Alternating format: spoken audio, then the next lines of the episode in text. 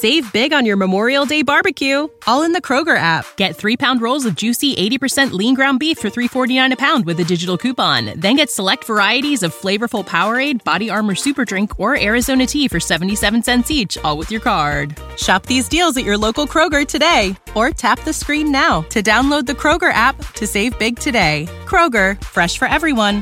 Prices and product availability subject to change. Restrictions apply. See site for details.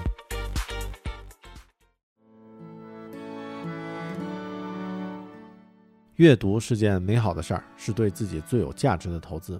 但我们现在阅读好书的时间被各种各样的噪音干扰，变得越来越少。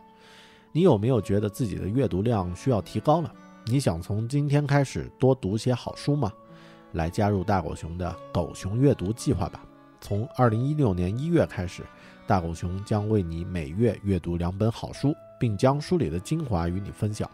通过专享的音频、视频和文档，在你耳朵和眼睛有空的时候，你随时可以与好书相伴。加入狗熊阅读计划，大狗熊陪你每年与二十四本好书相遇。详情请登录网站 readwithbear 点 com，或者是关注“狗熊有话说”播客的微信公众号。狗熊阅读，月亮的月，读书的读哦。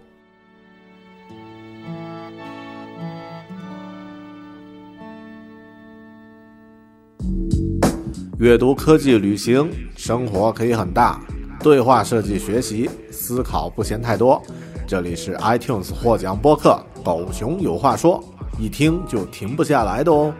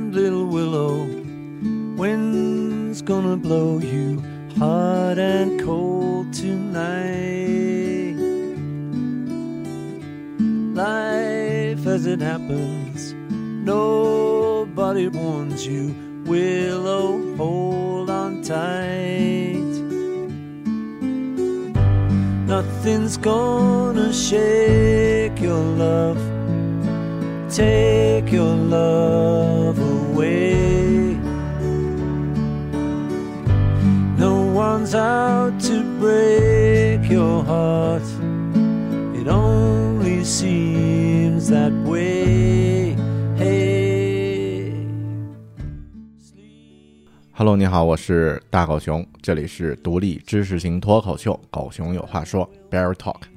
在之前的一期节目，也就是《狗熊有话说》第两百期的时候呢，我制作了一期，呃，特别的交互节目，一共有三个主题：听你说、真心话、大冒险。在其中的第三个板块啊，也就是大冒险的这个板块呢，是邀请听友来留言，邀请你来留言，提出一个自己最想实现的目标，也算是一个冒险。然后呢，在这个节目做到第三百期的时候呢，我们一起来验证这个冒险实现了没有。呃，大概是两年之后的时间了。提交过来的请求呢，各种各样的都有。但你知道哪一类的心愿最多吗？学英语。哎呀，是啊，这个困扰了中国学生、中国人几十年的学业上的一个大老虎。嗯，在我们毕业之后很多年，还会是很多人的一个心结。很多人呢都想借助语言这样的工具呢，改变自己的生活环境，甚至是改变自己的思维方式。关于学英语这个话题呢，我聊过很多期啊，大家可以翻一翻之前的节目啊，包括像什么啊英语一千小时补完计划呀，等等等等啊，为什么要学学英语啊，等等都有。呃。还算是有一些含含金量在里面吧。那具体这门学这门语言有什么用呢？我觉得已经不再是需要在这期节目里面去讨论的话题了。相反呢，我们可以开始关注一下具体怎么学，也就是具体可以在哪些方面派上用场这样的实际的话题。我在前两个月呀，呃，上了一门收费的网络慕课啊，就是呃。这个 Coursera 上，呃，这个交费，呃，上的一门课叫做 Writing，呃，Professional Emails in English，啊，写作专业英文电子邮件啊，这门课感觉收获还蛮多的。今天这期节目呢，我们来分享英语的技巧。对于很多人来说呢，这是必备而又实用的技巧，也就是如何用英文来写专业的商务邮件。今天我们来聊一聊如何写好英文专业邮件。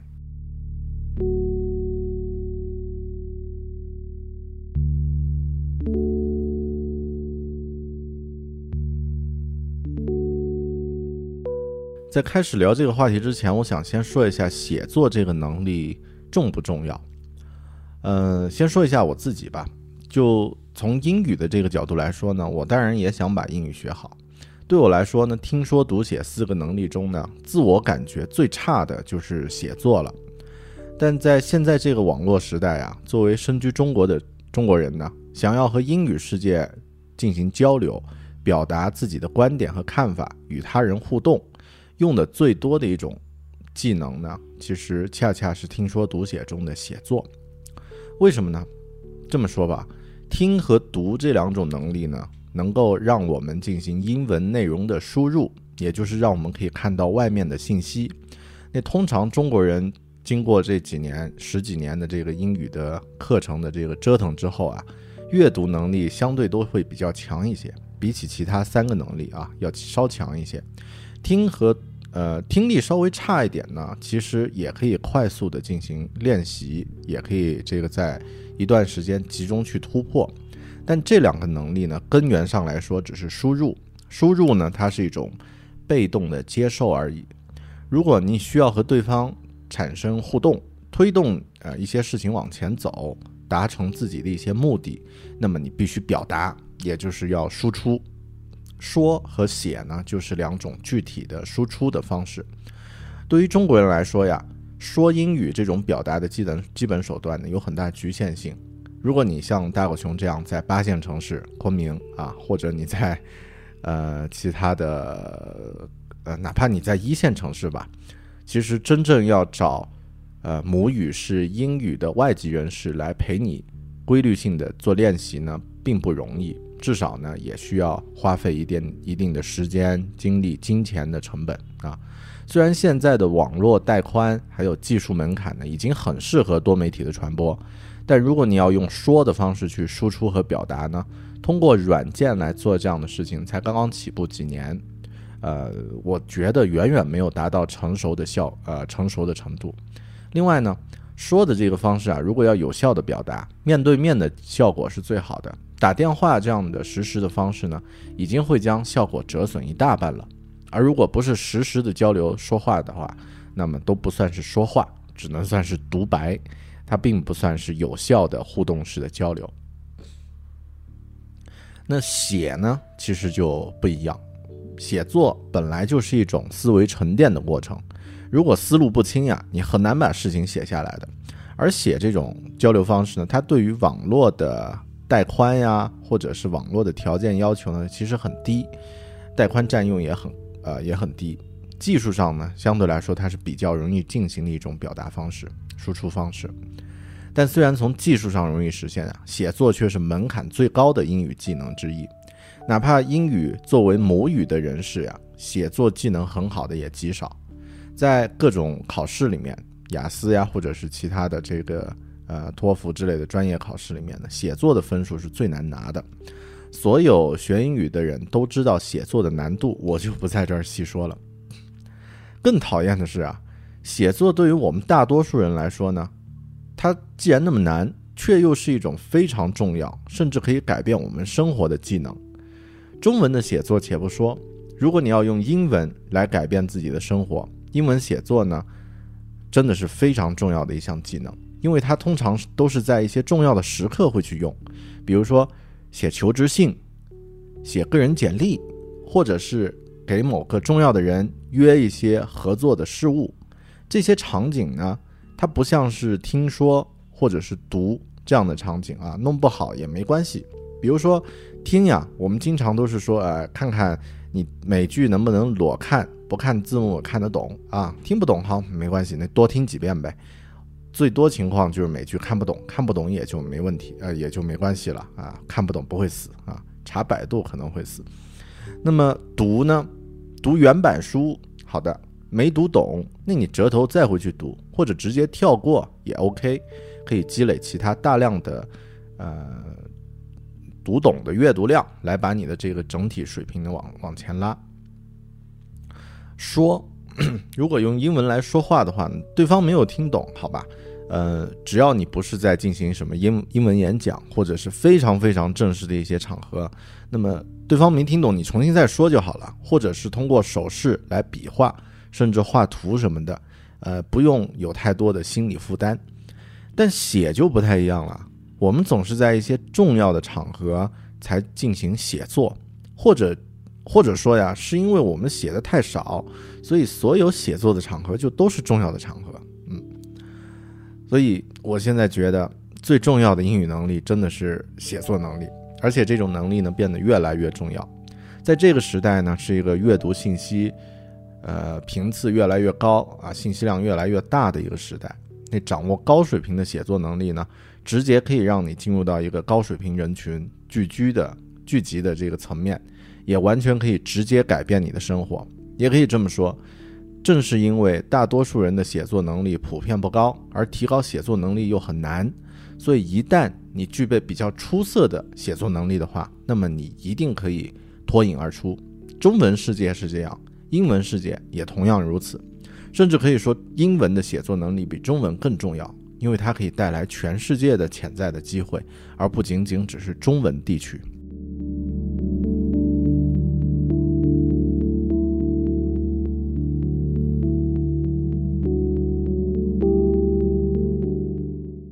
来说说具体我为什么报名参加一门付费的英文邮件的写作课程吧。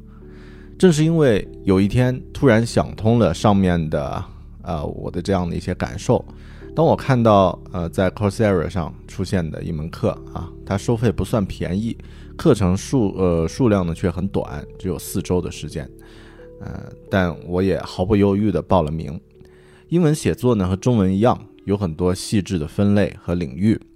对于应用文来说呢，像简历呀、邮件呀、发言稿呀、新闻稿呀、广告呀，都是很常见的。而其中呢，电子邮件特别普遍，也比较重要。我觉得西方人好像是对电子邮件有种特别的热情，这一点和中国人不太一样。西方人呢，什么事儿都喜欢用邮件来沟通。很多人呢，把邮件当做聊天软件，甚至有有人把邮件当做提醒系统。如果你想进入西方的世界和别人进行呃建立联系、进行交流呢，写邮件这件事儿是一个无法省略的环节。一般的电子邮件呀，介于呃非正式的短信、呃快速的信息，还有正式的信函之间。它虽然不要求你的内容和形式极其正式，但如果你了解邮件的标准的格式和套路呢，写邮件都会显得比较专业。至少不会有太大的错误，因此呢，学会写好一封英文邮件呢非常重要。还有呢，我作为金牛座，还从另外一个角度去想啊，如果花钱去上一门这种写邮件的课啊，那这个我现在三十多岁，学会这个技能呢，我可以用三十多年。嗯，那这这样一算的话呢，这个技能是非常划算的，去去掌握它是非常有用的，而且使用它的频率呢，其实会很高。那这门课呢，叫做呃，我上的这门课叫做 Writing Professional in Emails in English，嗯，它它是那个乔治亚理工学院其中的有一个英语沟通技巧系列的一个课程中的一一门啊，然后它大概的介绍是这样啊，说 This is a course to help you write effective business emails in English，那这是一门帮你。学会如何写作有效的商务英文电邮的呃一门课程。This course is unique because each module will provide tips on writing more professional emails as well as lessons to improve your oral overall English writing skills。啊，就是这这门课，呃，每一个模块呢都是专门用来提升你的英文写作的某一个领域的呃专专门的技能，所以呢，它。呃，是专门定制的啊，很独特。Therefore, you will improve your grammar and vocabulary skills for email writing, and also improve your cross-cultural knowledge to make you more powerful and successful in your business communi communication。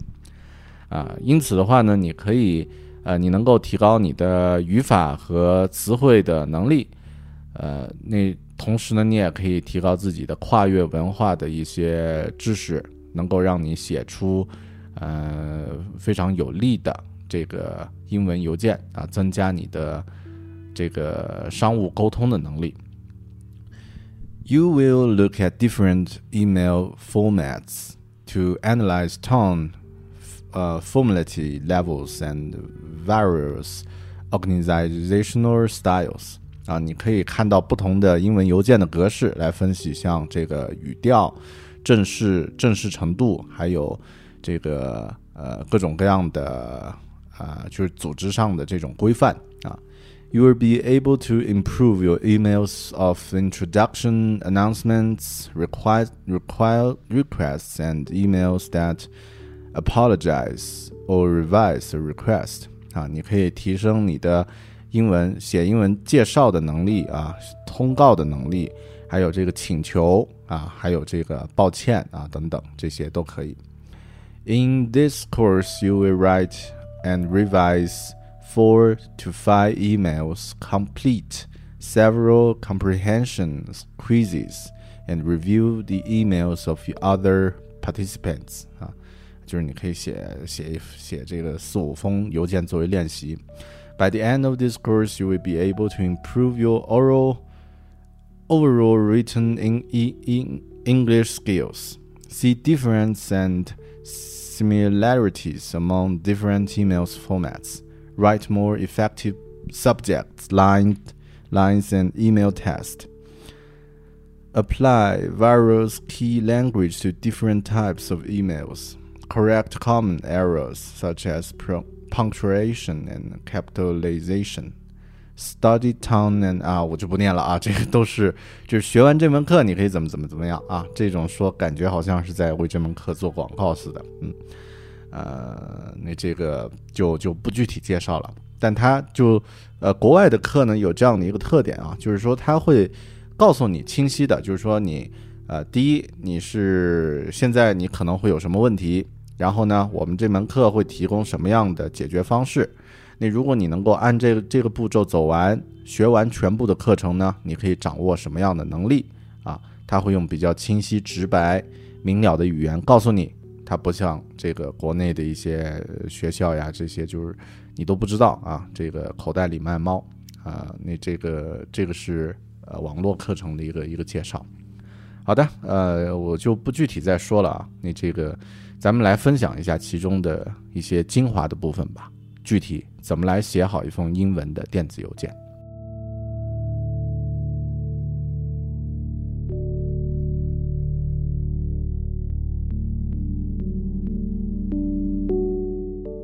咱们先从基本英文电子邮件的结构开始。写专业的英文邮件呢，一开始需要知道一些要规避的事项。还有要注意的事项，第一个要注意的事项呢，是你的邮箱需要是一个专业的邮箱。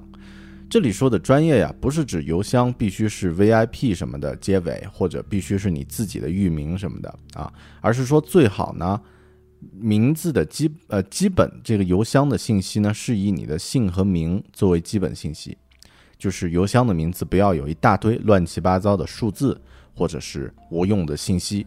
信息越杂乱呀，邮箱就越不专业。举个例子啊，比如说我我的英文名字叫做 Bear，我姓刘，所以我的邮箱呢，如果要选择一个用来进行专业信函交流的邮箱选择呢，可以是 Bear 一个点句号啊，刘 at gmail 点 com 啊，这样的邮箱就挺好。当然，你后面如果是什么 QQ 点 com 这些。可能会稍微弱一点啊，但是也没问题啊。但是如果你的这个邮箱是一串呃，是一串什么 bear 刘 i love 一九八零零零二二五啊，就类似这种，那实际上这个邮箱就非常的业余。当然，我自己现在用的邮箱呢是自己的域名啊，就是 bear at bear talking 点 com。那这样的话呢，啊，没有标注我的姓，但是有我的名字啊，Bear 作为一个最基本的一个识别符号也 OK 的。呃，没有使用呃其他的这个啊，当然当然你可以用的这个邮件的供应商呢，常用常见的像 Gmail 啊，或者是像这 Hotmail 啊，这些都都没问题，都可以用。嗯，如果你是用 QQ 邮箱作为自己的专业邮箱了，那么记得把自己的 QQ 的号码换成你的名字，嗯，不然的话，你光是看到这样的邮箱地址，很多人力资源部的经理呢，可能已经就把你的简历什么的就排除在外了，至少第一印象呢，会留下一个你不太专业的印象。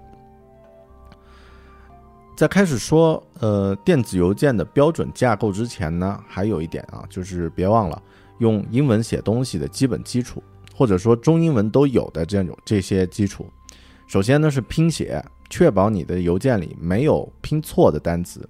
第二呢是语法，当然语法不是我们这期节目能够讨论要讨论的主题。你的要做到的事情呢，就是确认。你的邮件里的语法不要出错就 OK。第三呢是标点符号，确保邮件中呢所有英文写作标点符号使用的正确性啊。我觉得这一点其实还挺难的，因为呃我们平时好像不太在意，但真正英文的标点符号使用呢，其实也是相当规范啊，和中文一样。那一些常用的，比如说像破折号。像这个分号、冒号这些用法，你真的知道怎么用吗？包括那个双引号怎么去用吗？其实我都觉得我需要再再回顾一遍啊，你这个不不是太清楚了。第四一个，最后一个呢是大小写，正式英文写作呀，它对于大小写也非常讲究。邮件里的大小写当然也非常重要。呃，那这个呃英文里的大小写呢，有一些具体的情况。啊，除了我们熟悉的开头字母大写大写之外呢，比如是人的名字啊，专用的一些 title，还有一些呃唯一性的一些地名等等，那这些大小写呢，你需要再去过一遍。当然，呃，听起来好像很复杂，真的学过英语以后复习一下，应该也不会太难。四个基本要素啊，拼写、语法、标点符号、大小写，这个是写作的基本基础。接下来我们回到呃刚刚说的要讨论的主题，就是标准的英文邮件呢四个要素，哪四个呢？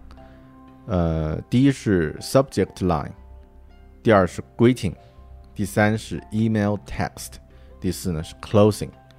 啊，翻译成中文呢就是第一是邮件标题 subject line，第二呢是问候语 greeting，第三呢是邮件正文 email text。第四呢是邮件结语 closing。我们先来顺着简单的说一下啊，然后后面再再比较具体的再来一项一项的说。对于邮件的标题呢，只要做到两个基本的条件：第一是要简要简洁，第二呢是要清晰明确，这两个标准。那对于邮件的问候语呢，首先要注意，你要区别这个邮件是。它的呃正规程度，或者说它的这个正式程度有多强？写给一个商业主席的啊，参加一个宴会或者参加一个会议之后的感谢信，和你写给呃一个同学去去询问一些这个呃他所在城市的天气，那这两种邮件的这个正式性呢不一样啊，就是正式的程度不一样。那你的问候语呢就要去区别啊，就是有哪些。另外呢，就是呃，专业的邮件呢，不要用呃，就是正式性很强的这种邮件呢，不要用别人的绰号呀、昵称什么的啊。那这个呃，可以使用这个 title 头衔，呃，Dear，比如说 Dear Manager 啊。如果你不知道写这个邮件是写给谁的，就具体是哪个人来看的，那可以是像，比如说 Dear Sales Team 啊，Dear Developer 呃 Team。或者是这个 to whom it may concern 啊，这些都可以指呃指有关人士啊 to whom it may concern。那对于邮件的正文呢，要注意要包含所有必须的信息和细节，这点当然不用再说了，一是一个基本的要求。但第二点呢，很多人会会没有意识到，不要写长邮件，专业的邮件都不会长，越长越容易出问题。还有呢，所有的人都喜欢阅读短的邮件，如果他想阅读长的长的东西，去买书看就好了，去阅读这个其他的博客长文，邮件不是那种长时间阅读的。那这一点一定要明确啊，不要太啰嗦。我感觉像是对我说的啊，不要太啰嗦。那通常专业的邮件呢，大概就是一到两段，然后每一段呢三到四句话的长度，呃，可能会有一到两个具体的请求和要求就够了，就这样就是一封很专业、很标准的邮件了。另外呢，邮件正文里呢不要抱怨、责备啊、八卦什么的，批评自己是 OK 的啊。然后记得最后呢要加上感谢语，这个是邮件的正文啊。对于邮件的结语呢，啊，保持它简短明确就 OK 了。比如说像什么 best regards 啊，这些就可以了。记住啊，要加上一个自己的签名，表示这封邮件发件人是谁。还有呢，呃，邮件你不用再写一遍，但比如说你的其他联系方式、电话呀之类的可以加在上面。那以上呢就是四个基本的邮件要素要注意的最基础的法则。那这四个要素啊，这个 subject line。Greeting, email, text and closing 啊，这四个要素，标题、问候语、正文和结语。好的，接下来呢，我们来看，呃，其他的一些要注意的细节。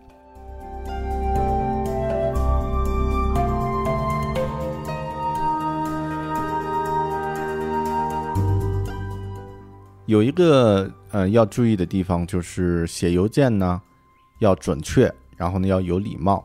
这两个条件其实，呃，要展开来说的话呢，肯定一期节目是说不完的，啊，我们简单说一下啊，就是首先要想准确呢，就一定要有这样的意识，就是必须只说需要说的话就 OK 了，多余的一点都不说，越精炼呢也就越准确。还有呢，就是呃有一个小诀窍啊，就是少用被动式，尽量不要用被动语态，多用主动语态，主动呢。意味着更精准一些，呃，然后关于礼貌方面呢，其实就是除了刚刚说的要表达谢意之外呢，还有一些词其实不要去用啊，比如说像一些 must、should、demand、require、necessity 啊这些词，呃，都不是太礼貌。还有呢，不要用缩略词，在呃进行这个正式邮件写的呃表达的时候呢，比如说 can't。啊，你就 can not 就行了，wouldn't 就 would not，不要使用这个缩略词。呃，还有呢，就是千万不要使用一个以上的感叹号啊，就是写一句话打上两三个感叹号啊，那个也不行。还有呢，就是不要使用 emoji，不要使用表情符号啊。那这一点，呃，其实我是中枪啊，因为我经常写邮件的时候会加一些表情符号在里面，呃，但专业的邮件呢是不能这样去做的。好以上呢是一些简单的这个英文邮件的注意事项啊，就是准确和礼貌。然后我们来刚看一下刚刚说到的那几个基本的架构，其中的细节应该怎么去注意。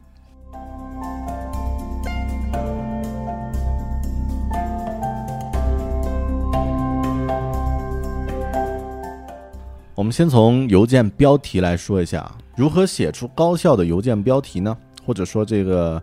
专业的邮件标题呢？一个好的邮件标题的标准，刚刚我们说了，就是两条：第一是简单简要，第二呢是清晰明了。这两个指标呢都是可以有具体标准的。简洁呢有一个数量，就是你需要表把标题邮件标题的长度呢控制在五十个字母以内。这样的话呢，也就是五到七个单词。最好的情况呀，是把邮件标题呢控制在二十五到三十个字母以内，那就是三到五个单词。其实这一点呢，我觉得，呃，就是老外做事当然也很，呃，精准啊，精确到这个数量的这个程度。还有呢，就是说，如果你邮件标题太长，那么在浏览的时候，比如说用移动终端去看的时候呢，呃，信息呢会被遮住一部分，所以尽量的写短一点。那还有呢，就是说。刚刚也说到了，嗯，如果是在手机什么这个呃手机上的移动的浏览器、移动的邮件终端去看呢，长度是不可控的。呃，清晰的话呢，就是要如果要做到清晰明了的话呢，首先你需要把这个邮件呢包含重要的关键词啊，而且呢重要的词呀要放在开头的部分。比如说我写一个向别人介绍我自己的一个邮件，那我的标题呢可以写成这个 introduction，然后横杠 bear 留就可以了啊。那这样的话呢，就是重要的词在前面。啊，然后呢，你的信息在后面就 OK。你比如说，我要写一封这个求职的这个邮件，啊，那我可以写这个 job application，然后横杠 bear 留，好。然后如果我要呃和别人这个约一个开会的时间或者是见面的时间啊，那我可以写一个 meeting request for next week，啊，这样的标题。那重要的这种这些词。呃，就是表示请求的这样的一些词，表示性质的这样的一些词啊，introduction、job application、meeting request 这些词你就放前面啊。当然，另外还有一点，就中国人特别要注意写英文邮件啊，要注意要直接，不要绕来绕去，就是不要写一个那种，呃，我有一个大忙要你帮啊，那这这种邮件是没有人愿意打开看的。啊，你这最好在标题里面就很直接的把你要做的、你要写这个邮件的目的写出来啊。比如找工作，你就写 job application 这样的标题，你就不要写什么里面有个大秘密之类的啊。你你，呃，如果你换一个位置，把自己放在一个公司人力资源部经理的角度，那他每天呢可能要看上几十封甚至上百封求职的邮件，嗯，也有可能他。在管理的时候呢，就会用邮件搜索一些关键词啊。如果你不把标题写的非常直接呢，是可可能会被忽略的，而且呢，也是对别人时间的一个不尊重。另外呢，是写邮件标题的顺序，有的人的习惯是写完正文之后呢，再来写标题。在呃这门课程里面的老师他推荐呀，是先写标题，因为这样的话呢，一是可以。明确你邮件的主题，二呢不至于产生标题空着就发出的情况啊。但是这种情况现在应该不太会出现，因为通常，呃，邮件的客户端甚至是网页端呢，如果你没有填完标题就发出邮件的话，通常是发不出去的。哈，那这一点呢是关于如何写出呃高效的邮件标题。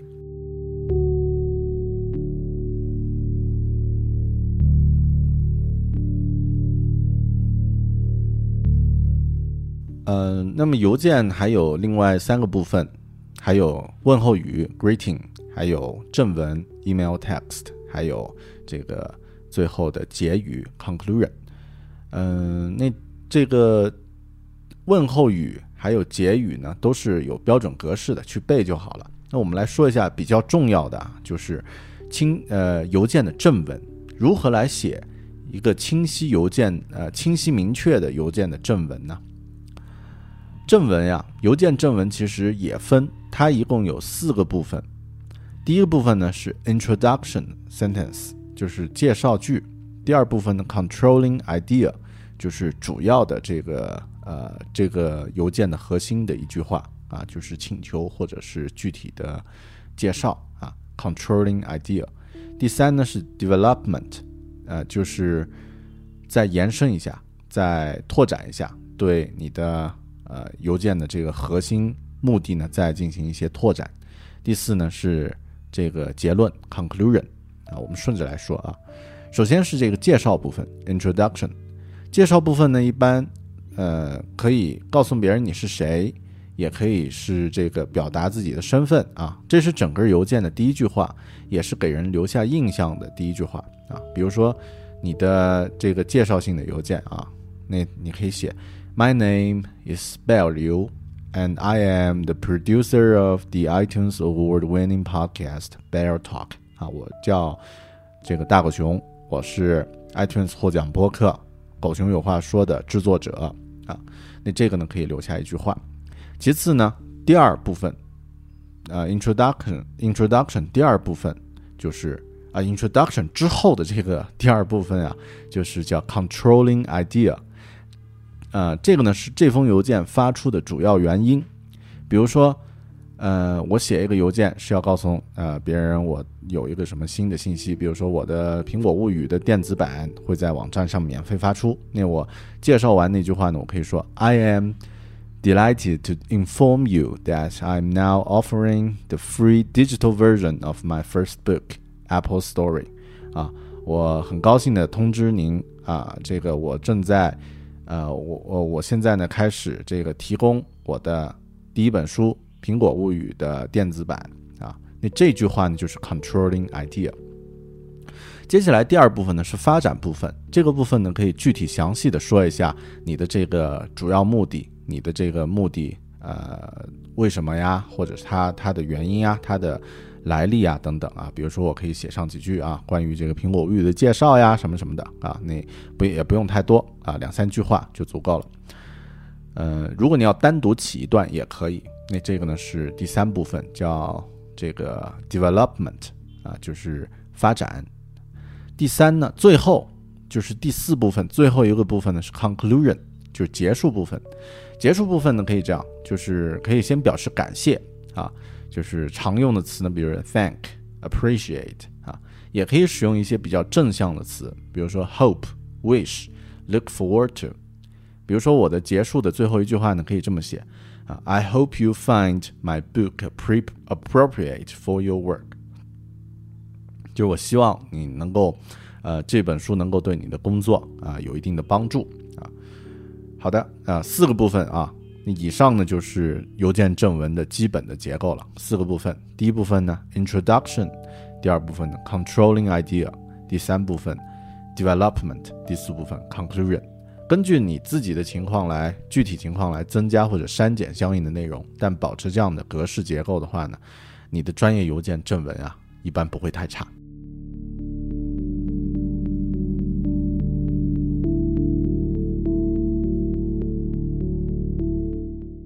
然后在这门课里呢，他还提到了一些呃，比如说像如何表达、如何介绍啊、如何发通告、如何约时间，还有呢如何抱歉啊、如何道歉。那这些呢，我们呃因为时间关系，我就不一一都说了。呃，取其中一个吧，就是如何写道歉的邮件。如果你在工作中不小心啊，像比如说在老板的杯子里吐了口水啊，并且被他发现了。那么你再怎么写道歉邮件，也不会有任何然并卵啊，也不会有任何卵用。但我们经常在工作中呢，会发生一些失误啊，或者是因为别人的原因，大部分情况因为自己的原因。那么写一封道歉的得体的道歉邮件呢，就非常重要了。这个道歉邮件呢，嗯，最基本的一种表达方式就是我啊，对不起了，好，I'm sorry，I'm sorry。那这个 I'm sorry 背后其实它跟什么词表达的意思就完全不一样。这一点呢，其实我觉得上这门课还是很值的。这一点才是真正的干货啊！因为常见的 I'm sorry 后面可以跟 I'm sorry if，还有 I'm sorry that，还有 I'm sorry about。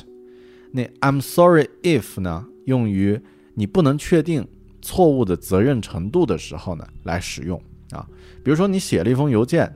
然后呢，你不太确定这个邮件对方有没有收到，嗯，对方一直没有回复你，那这个时候你可以先写一封这啊，先写一句话说，I'm sorry if you didn't receive the resume I sent 啊，我不确定啊，我对不起，啊，我不知道你是不是有没有收到我的邮件啊，收到我的简历了，嗯，那这个 I'm sorry that 第二种情况，I'm sorry that 呢？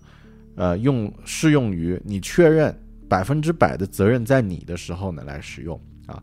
比如说，I'm sorry that the correct file was not sent 啊。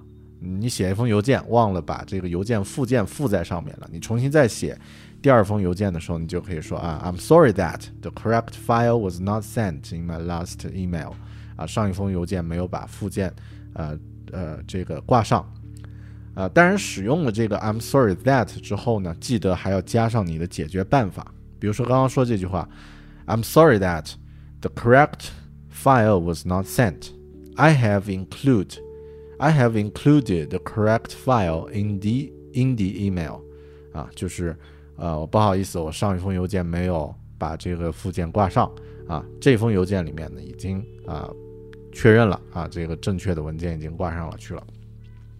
最后一种呢叫 I'm sorry about，那 I'm sorry about 呢是用来啊一些很微小的失误来进行这个一个一个简单的描述的，比如说像一些打错字啊、拼写失误呀，或者是延迟呀这样的一些呃，就是不是太严重的错误啊，就是用用这句话来形容啊，I'm sorry about。比如说，I'm sorry about the delay 啊，I'm sorry about the inconvenience，啊，这些都可以。那这个呢是表达呃就是歉意的这个邮件。这个我觉得还挺实用的啊，因为我们可能写邮件的时候，经常都会这样去说啊。比如说，我现在就想到啊，呃，我的这个英文表达肯定呃不会太地道，所以像这里说的这个 "I'm sorry about"，我也可以说 "I'm sorry about my English skills" 或者之类的啊。那看看呃，就是呃，也可以作为一个缓冲。OK，这个是如何写道歉性质的邮件。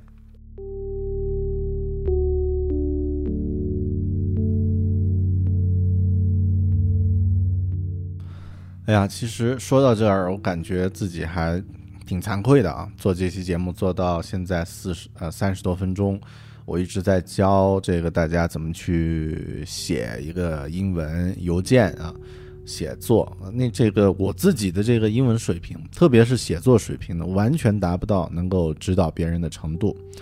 我在八月份考了一次，去年考了一次雅思。嗯，没有怎么准备啊。作为裸考，那能够检验出自己真实的水平。听力还可以，七点五分，但写作呢，就是特别凄惨，只有五点五分。那么这样的水平，怎么还能够 站出来讲写作呢？是这样的啊，我觉得上面说的这些，就是刚刚说到的这些，都是最简单、最直接、最基础的英文的写邮件的技巧。学会这些技巧呢，至少可以知道。一封专业的英文邮件有哪些环节需要去注意？嗯，我真的无法告诉你，就是所有或者说再深入的关于英文邮件的写作技巧和心得了。如果真的能够说的话，我就是英文老师了。如果你真的感兴趣呢，或者是真的觉得有必要去提高自己的英文写作能力，那么我相信你是可以通过各种渠道去找到学习的方法来进行自我提高的。那。当然，我很多情况，我估计这期节目出来，大家都会来问啊，这个课怎么收费的呀？如何如何？别问我啊，因为这个我这期节目真的不是广告啊，我就是作为自己的一个有声的笔记进行一个复习。呃，我今天录这期节目的真实目的啊，就是作为自己的一个复习。嗯，通过我和大家去分享。这个英文邮件的写作技巧呢，我自己也重温了这些基础的环节啊，我自己现在又在想，哎，刚刚的那个东西好像又印象又深了一些，所以，呃，在听我的节目的朋友有很多是在国外的朋友，有很多呢学历特别高啊，这个呃硕士博士各种，呃，那这个大家有很多都是英文大牛。也可以将你们学习练习英文写作的技巧呢，来和我分享。比如说在微博里面啊，在微信里面直接向我回复啊，或者是在咱们狗熊有话说的社区里面呢进行留言，呃，发帖子。我会呢在节目里面呢，再和其他的朋友呢进行分享啊，把你的方法呢告诉更多的人。嗯，最后我再不言不厌其烦的再来啰嗦一遍。写作能力啊，真的是一种非常重要的能力。这种能力呢，可能会直接改变我们的生活。希望我们都能够掌握高水平的写作能力，为自己的生活呢打开更多的可能性。英文是这样，中文也是这样，或者你在学习的其他语言呢也是如此。感谢你收听这一期《狗熊有话说》Bear Talk，啊，希望你能够通过。各种渠道来和我互动啊，那这个最方便的方式呢是微信公众号啊，订阅 Bear Big Talk，狗熊有话说啊，搜索这几个字就可以找到了啊。然后呢，也记得关注我的微博 i 大狗熊，或者呢，啊，这个也可以看一下我们的官方网站啊，三 w 点 bear talking 点 com 啊，然后呢，有其他的一些想法建议呢，可以通过邮件 bear at bear talking 点 com 来和我联系啊，也可以通过在这个微信公众号订阅以后呢，下方菜单最左最右边呢有一个社群，你可以在社群的这个留言板呢直接留言啊，会有更多的人可以看得到。好的，谢谢你的收听，咱们下期再见，拜拜。Sleep, little willow, peace gonna follow. Time will heal your wounds. Grow to the heavens now and forever. Always came too soon.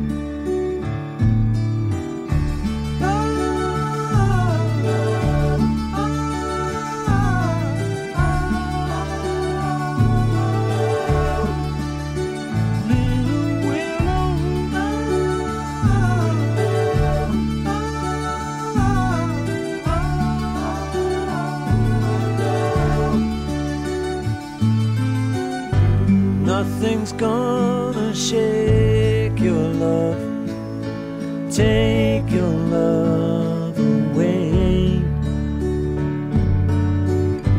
No one's out to break your heart. It only seems that way.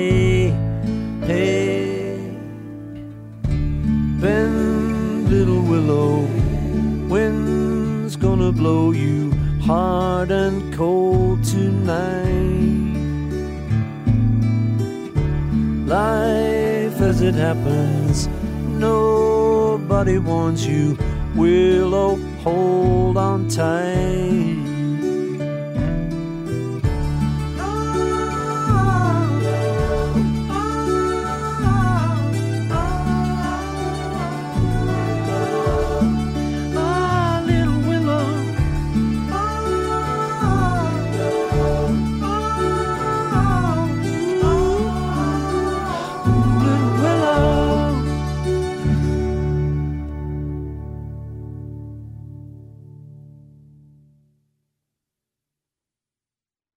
Save big on your Memorial Day barbecue, all in the Kroger app. Get three pound rolls of juicy 80% lean ground beef for $3.49 a pound with a digital coupon. Then get select varieties of flavorful Powerade, Body Armor Super Drink, or Arizona tea for 77 cents each, all with your card. Shop these deals at your local Kroger today, or tap the screen now to download the Kroger app to save big today. Kroger, fresh for everyone.